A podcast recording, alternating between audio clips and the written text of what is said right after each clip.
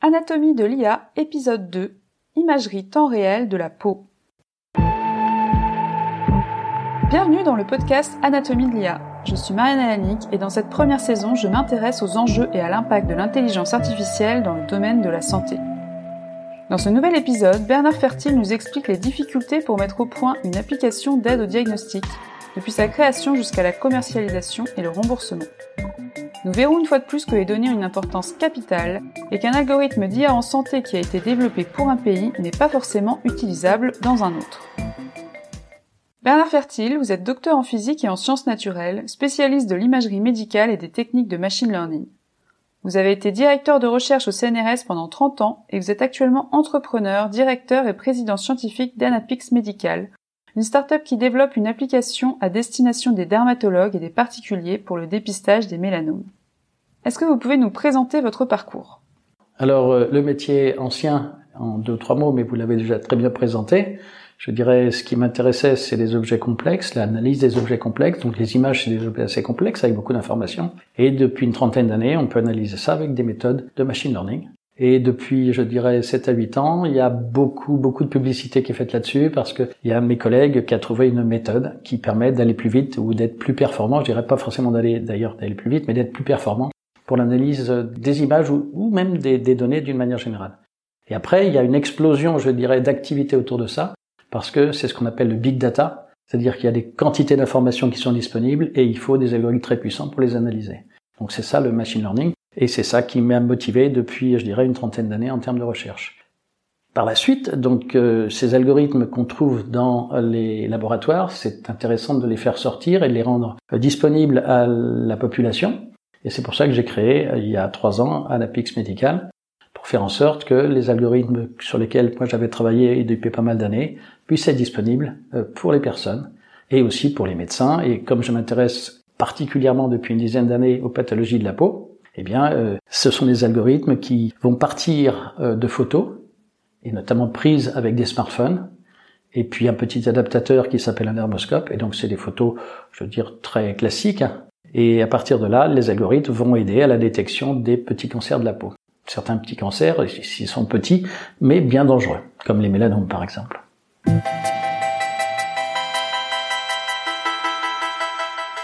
Dans le podcast Anatomie de l'IA, je pose la même question à tous mes invités. Comment est-ce que vous définissez l'intelligence artificielle? Alors, euh, d'abord, il y a plusieurs euh, manières de voir ces choses-là. L'intelligence artificielle, on dirait que c'est une sorte euh, d'intelligence qu'on va donner à des algorithmes, des machines, donc qui ne sont pas vivantes a priori. Et, et par contre, ces algorithmes vont être capables de prendre des décisions d'analyser des données, de travailler avec, un peu comme les humains. Alors que, un peu, parce qu'en réalité, il y a une grande, grande différence entre un humain et un algorithme, mais dans certaines situations, à partir du moment où les choses sont bien définies, eh bien, les algorithmes peuvent être extrêmement puissants et vraiment concurrentiels des humains. Alors, ça veut dire quoi? Ça veut dire que ces algorithmes, en fait, ils fonctionnent, je dirais, comme les humains, c'est-à-dire avec euh, des notions d'apprentissage, il y a deux types d'apprentissage. On va dire apprentissage non supervisé et supervisé. Supervisé, ça veut dire qu'on connaît déjà l'information a priori qu'il y a dans les données et l'algorithme va converger, va s'auto-modifier pour pouvoir prendre les mêmes types de décisions et en tout cas extraire les mêmes types d'informations que celles qui est déjà connue. Ça, c'est ce qu'on appelle l'apprentissage supervisé. Puis il y a du non supervisé où là, les données sont en vrac, euh, elles sont obtenues avec n'importe quelle méthode et les systèmes algorithmiques, un peu comme les humains, vont essayer de trouver les choses qui se ressemblent pour les regrouper de manière à tirer des conclusions, mais sans a priori de lecture. Donc on voit qu'il y a... Alors ça, c'est l'intelligence artificielle dont on parle maintenant. Parce qu'il y a, je dirais, une trentaine d'années, on parlait d'intelligence artificielle qui était quelque chose d'assez différent. C'est-à-dire que c'était des systèmes qui prenaient des décisions, mais à base de règles sémantiques de haut niveau. Et donc on construisait un univers qui était plus ou moins logique, et l'algorithme se promenait dans cet univers. Pour vous donner une idée, euh, ça s'appelait l'intelligence artificielle dans le temps. Euh, en gros, on allait construire un univers du genre, euh, on, prend des règles, du genre, eh bien, si la personne est grande, il y a des chances qu'elle pèse lourd. Donc voilà une règle. si la personne est petite, on va avoir un certain nombre d'autres conséquences. Et en gros, on construisait donc un univers à base de règles et les algorithmes se promenaient dans ces univers-là pour tirer des conclusions. Alors que maintenant, on a des données, on a dans certains cas, en apprentissage supervisé, la réponse qu'on souhaite avoir, et l'algorithme va faire le lien. Donc il va travailler directement en interne sur ces données. C'est ce, disons que c'est des méthodes qui sont extrêmement performantes. Et comme je le disais tout à l'heure, dans un espace bien défini, elles vont être souvent plus performantes que les humains. Je vais prendre un exemple. Dans le cas d'images radiologiques. Donc les images radiologiques, elles sont vraiment obtenues dans des contextes très bien définis, puisque ce sont des machines qui vont extraire les, les images et qui vont les présenter à un radiologue. Eh bien, dans ces conditions-là, on peut dire que la profession du radiologue est assez difficile, disons, euh, à envisager dans le futur, parce que là, vraiment, les algorithmes vont être extrêmement compétitifs. Il y a des conditions, par contre, où l'humain aura toujours sa place de manière évidente, parce que euh, les informations, elles sont plus complexes que juste une image, et elles doivent être traitées, je dirais, avec une compréhension du monde qui est importante. Pour vous faire une caricature d'un algorithme qui serait très puissant, par exemple un algorithme qui va détecter, mettons, les mélanomes à partir des grains de beauté, hein, c'est des choses qui m'intéressent et sur lesquelles j'ai travaillé, eh bien, euh, cet algorithme, quand il voit des images, il va les interpréter par rapport à ses connaissances. Or, cet algorithme, il n'a vécu, il, il s'est développé que sur la vision des petites lésions de la peau. Donc, il sait ce que c'est que des lésions bénignes, des grains de beauté, par exemple. Il sait ce que c'est que des mélanomes. Il sait aussi ce que c'est que des lésions intermédiaires qu'on appelle atypiques. Ça, c'est son univers de compétences. Là-dessus, il est très bon. Mais si vous lui présentez, par exemple, une photo de montagne, eh bien, l'algorithme, une montagne noire, l'algorithme, il va conclure que c'est un ménalome et qu'il faut absolument l'enlever. Pourquoi? C'est parce qu'il n'a pas du tout euh, le bon sens qu'ont les humains. Donc, il va être très fort dans son domaine de compétences et très naïf dans les domaines qu'il connaît pas. Ceci dit, les humains sont un peu pareils.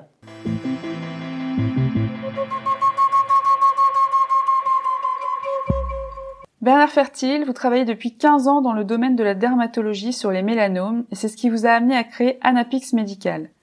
Comment passe-t-on de travaux de recherche à la création d'une entreprise? Est-ce que vous pouvez nous expliquer le cheminement que vous avez suivi? Oui, c'est un cheminement difficile, mais c'est aussi, c'est pas plus difficile, je dirais, que quelqu'un qui change de profession. C'est autre chose.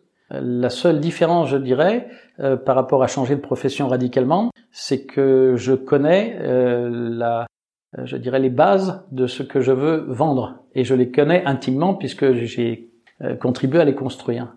À partir de là, quand vous avez vécu dans le monde universitaire, euh, vous avez un certain nombre de réflexes, un certain nombre d'habitudes, et vous allez tomber dans un univers très très différent, qui est l'univers l'univers de la compétition. Alors il y a de la compétition dans le monde de la recherche, mais ça se passe pas du tout pareil, c'est beaucoup plus soft. Et, donc il faut, je dirais, avoir des compétences multiples en matière de commercialisation, en matière de communication. Et, aussi, il faut construire, je dirais, des appareils euh, qui vont être ergonomiques et satisfaire le besoin des gens qui vont travailler avec.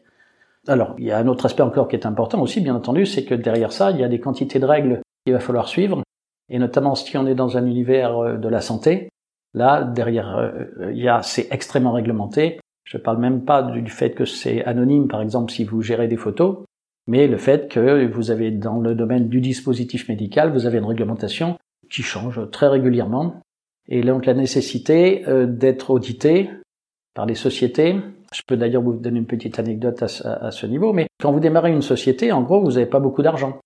Et donc, euh, ça veut dire que vous êtes obligé d'avoir un budget que vous allez répartir entre différentes nécessité, avec des choses qui vont être pilotées par le fait que euh, vous avez un espoir de survie très court quand une start-up démarre, et donc ça veut dire que vous êtes obligé de faire un certain nombre de choix.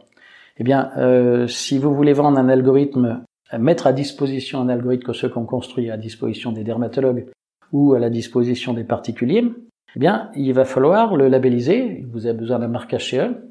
Pour avoir un marquage CE, quelque part, il va falloir que euh, vous construisiez un dossier et puis ensuite, ce dossier va être audité.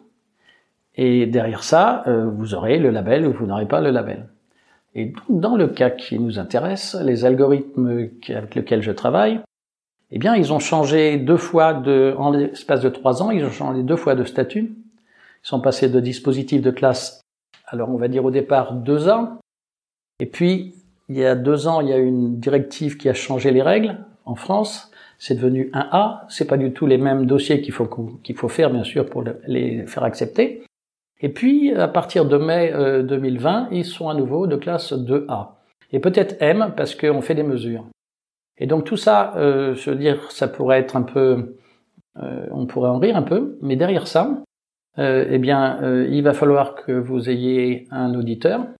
Et ensuite, comme cet auditeur va regarder des règlements et que vous n'avez pas les compétences directement pour répondre, euh, vous êtes obligé d'embaucher quelqu'un qui va être aussi spécialiste du domaine, qui sera votre conseiller et que vous allez payer pour qu'il puisse causer avec l'auditeur. Ces gens-là se réunissent chez vous, bien entendu, et puis discutent entre eux pendant une journée ou deux, et puis à la fin, ils vous donnent le label ou pas. Le point important pour nous, c'est l'addition de cette affaire pour pouvoir commercialiser. Et l'addition, dans notre cas, pour un algorithme, eh ben, c'est 45 000 euros. Quand dans un budget d'une petite société, je veux dire, si vous n'avez pas vraiment prévu ça ou que vous n'avez pas derrière vous des gens qui sont capables de vous alimenter parce que vous allez faire une ouverture de capital, eh bien, ça passe pas. Donc ça, ça veut dire en gros que tous les, on va dire, les innovations sont face à ce type de problème et la, difficulté à développer une société, bah là c'est un des aspects.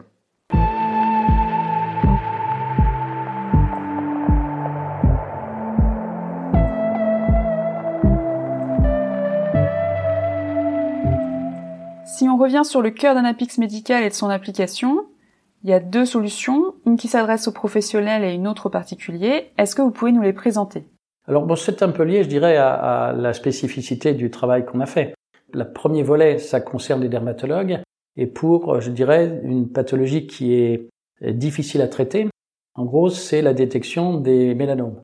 Les mélanomes, c'est en général une évolution d'un grain de beauté, avec une caractéristique très particulière qui est que si vous détectez le mélanome de manière précoce, on va l'enlever, on fait l'exérèse, et plus personne n'en parlera. Euh, si c'est de manière tardive, la survie de la personne est en jeu. Euh, en pratique, euh, la survie à 5 ans est de 15% pour une détection tardive. L'autre point important du mélanome, c'est que on le détecte par examen visuel ou en utilisant un, un dermoscope. Un dermoscope, c'est une sorte de loupe avec un petit éclairage annulaire. Et donc cet outil, qui est possédé par 80% des dermatologues, hein, qui les utilisent régulièrement, euh, donc quand vous regardez les images que vous obtenez à travers cet appareil-là, eh bien, Malgré tout, c'est extrêmement difficile de détecter un, mélanome précoce. Un mélanome tardif, il n'y a pas de souci, mais un mélanome précoce, c'est difficile. Et compte tenu du risque, eh bien, dès que le dermatologue a le moindre euh, inquiétude, eh bien, il va décider l'exérèse. Voilà, ce qui fait que dans la pratique, effectivement, il y a de nombreuses exérèses qui s'avèrent inutiles, euh, ce qui en fait a deux conséquences. La première, c'est que ça stresse un peu les gens chez qui a enlevé le petit bout de peau, et pendant un certain temps, puisque la réponse va, va être donné 8 jours ou 15 jours plus tard par l'anatomopathologiste. En fait, c'est le gold standard, c'est-à-dire la référence. On va faire l'exérèse, on enlève donc, euh, on a une pièce opératoire, et cette pièce va être portée à l'anatomopathologiste qui va faire des coupes histologiques et qui va regarder si effectivement euh, c'est un mélanome ou pas. Et donc, euh, on va dire que très très souvent, il s'avère que c'était pas utile de faire l'exérèse, mais d'un autre côté, le risque était majeur de pas passer, il fallait pas passer à côté d'un mélanome. Alors, les dermatologues, ils sont formés bien sûr à ça. C'est-à-dire qu'ils connaissent très très bien les aspects des lésions bénignes. En général, c'est des, grains de beauté. Et ils connaissent bien les aspects malins du mélanome. Simplement, la plupart du temps, c'est des images intermédiaires qu'on a. Et donc, ils ont, je dirais, du mal à apprendre. Pourquoi? Parce que, effectivement, ils vont demander l'exérèse, mais ils auront la réponse que 8 à 15 jours plus tard. Et là, ils auront plus devant eux la pièce opératoire et la photo de, qui, qui, euh, leur avait, les avait décidés à, opérer. Alors, quand on construit un algorithme euh, qui va les aider, eh bien cet algorithme, on va lui montrer justement toutes ces images atypiques un peu bizarres. Donc l'algorithme va apprendre sur ces images-là et donc il va avoir une compétence dans ce domaine qui va être très très bonne. Donc voilà, ça c'est, euh, je dirais, un outil qui peut, et on l'a montré, puisque bien sûr sur un plan scientifique, il faut faire des essais cliniques et valider tout ça, donc on a montré que ça pouvait réellement aider les dermatologues qui, en, d'une manière générale, sont très contents parce qu'ils savent très bien que c'est une grosse difficulté de leur métier. D'ailleurs, depuis, alors c'est aussi un point important, l'accès aux dermatologues aujourd'hui, c'est assez difficile. Les plus disponibles, en gros, ils vont avoir trois mois d'attente, mais il y en a qui vont avoir jusqu'à neuf, mois, voire un an d'attente. Dans le cas du mélanome, c'est dramatique ce genre d'attente, c'est-à-dire qu'on ne peut pas se permettre de ça parce que l'évolution du mélanome, c'est sur plusieurs mois. Et donc, on ne peut pas se permettre de ce genre de choses. Alors, depuis qu'il y a les campagnes pour la, détection du mélanome, il y a beaucoup de gens qui vont trouver directement, c'est un accès direct au dermatologue, hein, Il y a beaucoup de gens qui vont voir les dermatologues et on va dire qu'aujourd'hui, au moins une consultation sur quatre chez les dermatologues, on va dire cliniques, hein, ceux qui font de la médecine, euh, une consultation sur quatre, c'est pour l'examen des grains de beauté. Or, on sait que les dermatologues sont débordés, et donc on voit bien qu'un système qui va aider au diagnostic, ça peut éventuellement dégager du temps pour les dermatologues. Alors, ça c'est l'aspect professionnel. Il y, a, il y a une autre petite chose dont je peux parler maintenant, qui est que l'idéal, ça serait effectivement qu'on fasse faire de manière automatique euh, l'analyse des grains de beauté. Et, là, il y a un concept dont je parlerai tout à l'heure pour les pour les particuliers, qui s'appelle le vilain petit canard. En gros, l'idée, c'est de regarder tous les grains de beauté d'une personne et de voir ceux qui sont différents, et ceux-là, il faut les suivre. Et si on voit un phénomène d'évolution, mais à ce moment-là, on a directement, il suffit de cogner à la porte du dermato et il vous ouvrira la porte directement parce que une lésion qui est un peu bizarre, qui est différente des autres que vous avez et qui évolue au cours du temps, eh bien là, réellement, ça signe euh, le mélanome avec une bonne probabilité. Alors, je voulais juste vous parler, euh, pour le faire de manière automatique, il y a des travaux de recherche qui se font actuellement, et il y en a un qui est assez intéressant, qui est le photomaton 3D. C'est-à-dire qu'en gros, c'est l'équivalent d'un photomaton, sauf que vous vous présentez en tenue ultra légère, et dans ce type d'appareil, il y a 96 caméras, et d'un seul coup, vous avez une photo 3D de vous-même, ce qui permet après des algorithmes de rechercher directement sur la peau les lésions, les localiser et de faire les analyses du vilain petit canard dont je vous ai parlé. Où est-ce qu'on peut avoir accès à ces machines d'imagerie 3D Alors ça, c'est du, euh, la, machine 3D, c'est euh, on va en trouver, disons, sur un plan dermatologique, euh, il, y a un, il y a un fournisseur aux États-Unis qui fait ce genre de choses, mais euh, qui fait pas l'analyse du vilain petit canard, mais qui fait la photographie 3D de la peau. D'ailleurs, pas nécessairement pour des raisons médicales. Euh, éventuellement, c'est parce qu'ils sont intéressés à, à certains produits qu'on peut mettre sur la peau. Et donc, ça, c'est des machines qui existent on va trouver éventuellement des gens qui essayent de construire ça en, Europe ou en France. Euh, donc ça, ça fait partie du domaine de la recherche. Mais c'est pour ça que, avant de développer euh, ce type de produit, qui va sans doute arriver, à mon avis, rapidement, eh bien, nous, ce qu'on a fait, ce qu'on a mis en place, c'est qu'on utilise les smartphones des gens en leur fournissant un petit dermoscope qui va s'adapter, c'est une sorte d'objectif qui va se mettre directement sur le smartphone, qui permet de se faire la photographie de tous ces grains de beauté et en moyenne, les gens, ils ont 60 à 80 grammes de beauté, donc c'est clair que le dermatologue peut pas le faire. Mais par contre, chez vous, tranquillement, on a tout ce qu'il faut que, euh, je dirais, comme temps pour prendre les photos. Et là, derrière, ben, il y a un algorithme qui va analyser tout ça. Euh, Aujourd'hui, d'ailleurs, sous contrôle du dermatologue. Donc le dermatologue, d'un seul coup, au lieu d'avoir à regarder toutes les lésions, il les aura sur son écran. Et là, on peut directement trouver les vilains petits canards et les lésions à risque et les mélanomes s'il y en a. Et donc ça, c'est le produit, je dirais, que nous, on est en train de commercialiser euh, pour le grand public. C'est le deuxième volet par rapport à ce que je vous disais tout à l'heure, un produit pour les professionnels et un produit pour le grand public. Si moi, en tant que particulier, j'ai envie de photographier tous mes grains de beauté, j'utilise cette application, j'achète le dispositif, et ensuite, de manière automatique, c'est envoyé à mon dermatologue ou est-ce que je dois venir en consultation? Ben, On va utiliser les possibilités de communication du smartphone, il n'y a pas besoin d'aller voir le dermatologue. Et au jour d'aujourd'hui, le protocole, mais ça peut changer parce que le protocole est intéressant pour plusieurs raisons, mais euh, au jour d'aujourd'hui, le protocole qu'on met en place, c'est que ces images sont envoyées sur un serveur santé agréé et sont analysées par les algorithmes pour la recherche du vilain petit canard. Et le dermatologue voit, prend connaissance du résultat, ça ressemble un peu à la téléexpertise. Il voit le résultat qui est obtenu par les algorithmes et éventuellement il le corrige ou euh, il va donner un avis plus personnel si ça se présente et ensuite le résultat est retourné sur le smartphone en disant, il y a en gros trois réponses. La première, c'est cette lésion, c'est un vilain petit canard et elle n'a pas une jolie tête, donc allez voir le dermato rapidement. Cette lésion, elle est un peu originale, ça serait bien de reprendre en photo dans trois mois ou six mois. Et à ce moment-là, dans votre smartphone, six mois après, ça sonne pour que vous repreniez la photo. Et puis, vous recevez une notification. Et puis pour le reste, ben voilà, pas de commentaires particuliers, sauf peut-être euh, là vous avez pris la photo d'une montagne, donc franchement vous auriez pu éviter de faire l'analyse. À quelle échéance l'application sera-t-elle disponible? Alors aujourd'hui on est dans un contexte où on teste. En fait tout ça ça a été défini dans un contexte universitaire, avec des infirmiers et des dermatologues qui ont pris des photos. Et à partir du moment où on va laisser le grand public prendre les photos, on va avoir une diversité de lésions qui va être beaucoup plus grande et donc on a besoin d'évaluer un peu cette, euh, la qualité des photos qu'on reçoit. Et donc on est actuellement en phase de test, c'est-à-dire qu'un certain nombre de personnes, notamment on est en contact avec euh, les associations comme Vaincre le mélanome, où là il y a des gens qui sont très motivés pour faire ces analyses. Et donc euh, je dirais qu'on est en train de mettre en place euh, le système et début 2020, ça sera disponible. Donc disponible sous forme d'un petit objectif qu'on mettra sur le smartphone et d'une application qu'il faut juste décharger. On va dire le business model de cette affaire, c'est que les gens vont acheter l'objectif et ça peut servir à plusieurs personnes dans la famille. Donc euh, voilà, il, y a, il faudra déclarer bien sûr chaque personne euh, individuellement. Et, et, à partir de là, eh bien, il y a la possibilité de faire un certain nombre d'analyses et on achètera les analyses suivantes euh, par lot.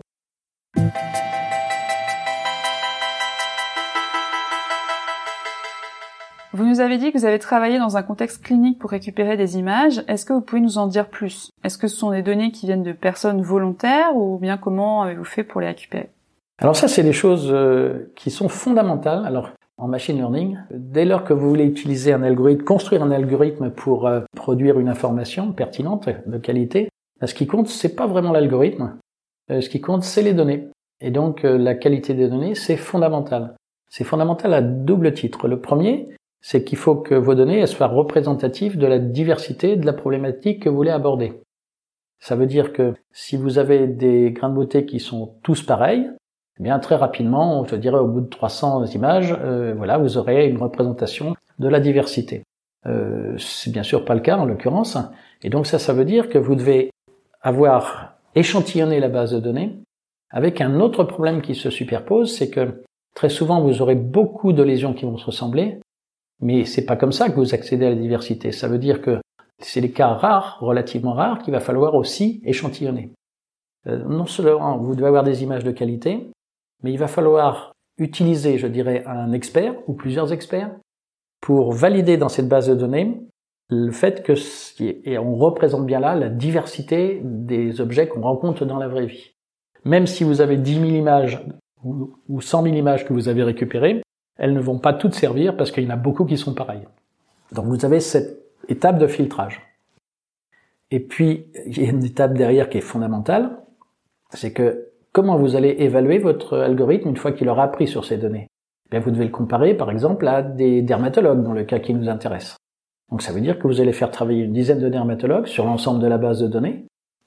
Quelques chiffres. Une base de données aujourd'hui, par exemple, pour les grains de beauté, ça peut être 2-3 000 images qui va être représentatif de la diversité des petites lésions qu'on appelle mélanocytaires, c'est-à-dire liées aux cellules euh, qui produisent la mélanine. On va dire 2-3 000 images, c'est représentatif. Ça veut dire qu'après, si vous voulez tester votre algorithme, vous êtes obligé de demander à une dizaine de dermatologues de travailler sur ces 2-3 000 images pour qu'ils leur donnent le diagnostic. Donc là, je pense que c'est bien clair. En fait, les algorithmes de machine learning Ok, on peut utiliser certains algorithmes, il y en a des très puissants, d'autres qui sont un petit peu moins, mais c'est pas vraiment ça la problématique. La problématique, c'est la qualité de la base de données. C'est ça qui a la véritable valeur quand on travaille avec ces, algorithmes. Ça veut dire que vous devez être en relation avec les spécialistes du domaine, qu'il faut discuter, etc. Une des caractéristiques de cet univers, c'est que vous allez réunir euh, des gens qui parlent des langages différents et il faut qu'ils arrivent à se comprendre. Quand vous devez discuter avec un médecin, avec un statisticien, avec un informaticien, et avec quelqu'un qui s'appelle maintenant, c'est un nouveau métier qui se crée. D'ailleurs, euh, beaucoup de gens qui ont fait des études supérieures euh, commencent à prendre cette direction-là. Ça s'appelle data scientist. C'est donc des gens qui sont justement dans le monde euh, de, je dirais, l'évaluation des données que vous allez avoir analysées. D'où proviennent les données que vous utilisez pour mettre au point les algorithmes de dépistage? Alors là, il y a différentes manières de récupérer les données. on peut très bien solliciter, si par exemple dans notre cas, si vous êtes intéressé à créer un système qui va aider les dermatologues, donc mettons les dermatologues libéraux, ben vous pouvez euh, embaucher un certain nombre de dermatologues libéraux pour qu'ils vous prennent toutes les photos que vous avez envie d'avoir et donc qui vont vous constituer la base. Alors derrière, il y a tout un tas de règles, bien sûr, hein, d'anonymat, etc., qu'il faut respecter. Mais en gros, on met un système en place qui fait que, euh, ben voilà, vous allez avoir sur le terrain des dermatologues qui vont vous ramener les, photos. On peut aussi travailler dans les services hospitaliers. Et en gros, quand on fait de la recherche, ben, tout ça, ça rentre dans un contexte très ordonné, hein, c'est-à-dire vous faites euh, un contrat de recherche qui va être financé pour lequel effectivement vous allez avoir ce type d'activité, construire la bonne base, de manière à avoir euh, construire derrière un bon algorithme. Tout à l'heure, vous parliez de la qualité des données. si les particuliers prennent les photos eux-mêmes, est-ce que ça va pas introduire de la variabilité? Est-ce que la qualité d'une image elle est inhérente à l'objectif du dispositif? Ou est-ce que euh, c'est par exemple l'exposition s'il y a beaucoup de lumière? Est-ce que ça va changer quelque chose au dépistage? Ah bien sûr, c'est-à-dire que en, pratique, euh, le fait d'utiliser un dermoscope, c'est-à-dire ce petit objectif dont je vous parlais tout à l'heure, qui est donc cette loupe avec un éclairage annulaire, ça permet de standardiser l'acquisition. Donc de ce point de vue-là, ça va réduire la variabilité et ça va permettre effectivement de faire du bon diagnostic. On trouve des gens, notamment une société aux États-Unis, qui prétend euh, pouvoir euh, directement à partir d'images obtenues sans dermoscope pouvoir faire euh, des prédictions quant à l'aspect malin d'un certain nombre de lésions. Donc moi, à titre, c'est quand même mon métier, à titre professionnel, je pense que ça doit être très très dur pour eux.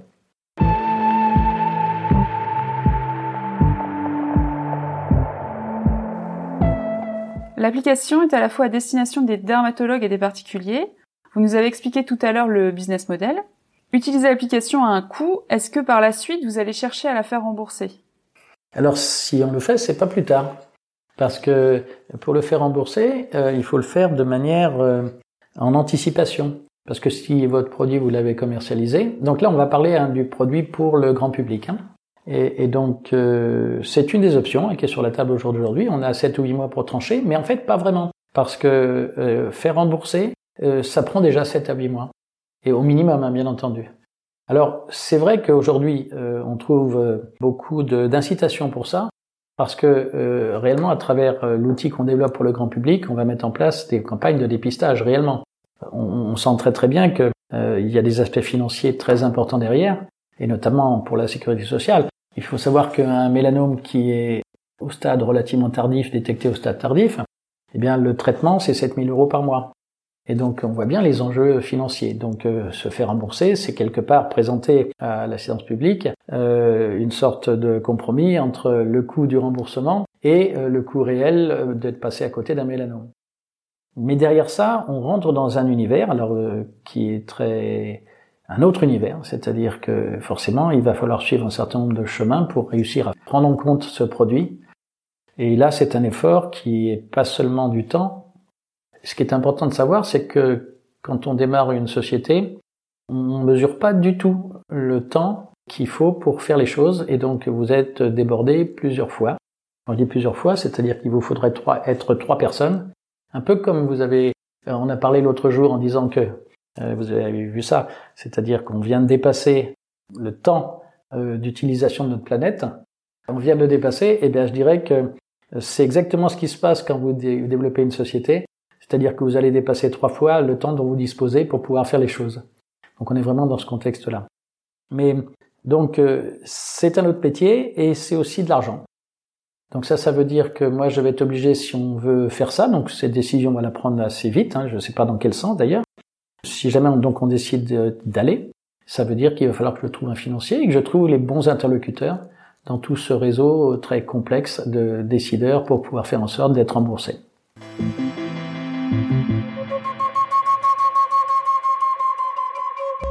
L'application va être marquée CE, ce qui vous ouvre les portes du marché européen. Est-ce que Anapix Medical a pour ambition de se développer dans d'autres pays? Alors il n'y a aucune raison de ne pas le faire. Là, c'est encore une fois, c'est juste un problème de moyens pour qu'on ait une bonne image et, être crédible auprès, je dirais, des personnes, et pas seulement en France, bon, la France est connue pour avoir une bonne qualité euh, médicale au niveau de la dermatologie. Et, donc, euh, c'est vrai qu'il faut, dans un premier temps, notre effort, c'est pour toucher les dermatologues français. Mais il n'y a aucune raison de, ça va marcher, je dirais. Alors, les problématiques qu'on a aujourd'hui, elles sont liées donc à, à l'analyse à la détection des cancers de la peau, donc les mélanomes, mais aussi les carcinomes basocellulaires, et puis un certain nombre d'autres pathologies. Euh, elles sont plus spécifiques, je dirais les bases de données qu'on a, elles sont à la partir de personnes dont la peau est relativement claire. Et donc, il serait illusoire de vouloir installer la détection des mélanomes chez les Africains, simplement parce que d'abord ils en font très peu, sauf sur les parties, parties blanches. Donc c'est pas une problématique qui les concerne directement. Et donc la couleur de la peau et, je dirais, conditionne un peu les, applications, les régions d'application de notre système. Mais ça ne veut pas dire qu'on ne peut pas l'étendre, hein, je dirais. Mais là, il faut être vraiment conscient des compétences qui existent par, pour nos algorithmes. Si par exemple on va s'intéresser à la peau des asiatiques, bah, ça veut dire qu'il faut reconstruire la base euh, de connaissances à partir de ça. Donc ça, c'est vraiment un effort important. Et donc oui, on envisage euh, de partir sans problème, je dirais, à l'étranger, et sauf que le problème de base, c'est en gros la législation locale à chaque fois. Et donc euh, le dispositif médical en communauté européenne, il n'y a pas trop de soucis. Mais je rappelle que si on l'avait monté pour l'Angleterre, je ne sais pas du tout ce qui va se passer l'année prochaine. D'ailleurs, à ce titre, la société qui nous a audité était une société anglaise et s'est dépêchée de mettre une succursale aux Pays-Bas pour pouvoir garder son accréditation.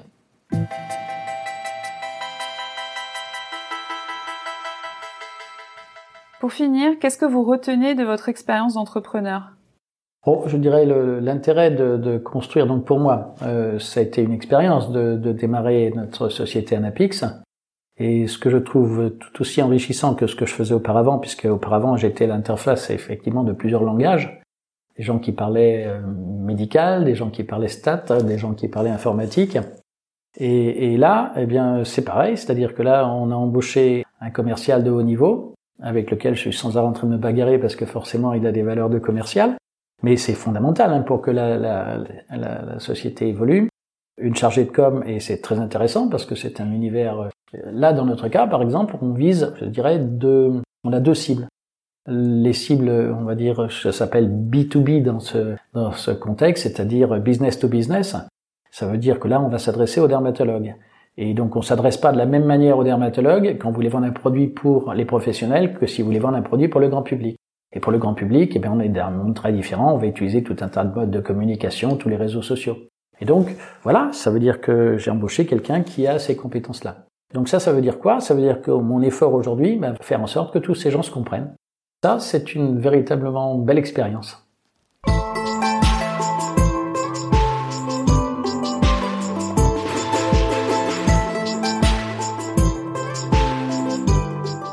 Merci à Bernard Fertile d'avoir accepté cet entretien et merci à vous d'avoir écouté cet épisode. Partagez et laissez-moi un commentaire si ça vous a plu. Je me tiens à l'écoute de vos suggestions d'amélioration et de vos encouragements. Vous pouvez me contacter pour échanger à l'adresse anatomie-ia.gmail.com.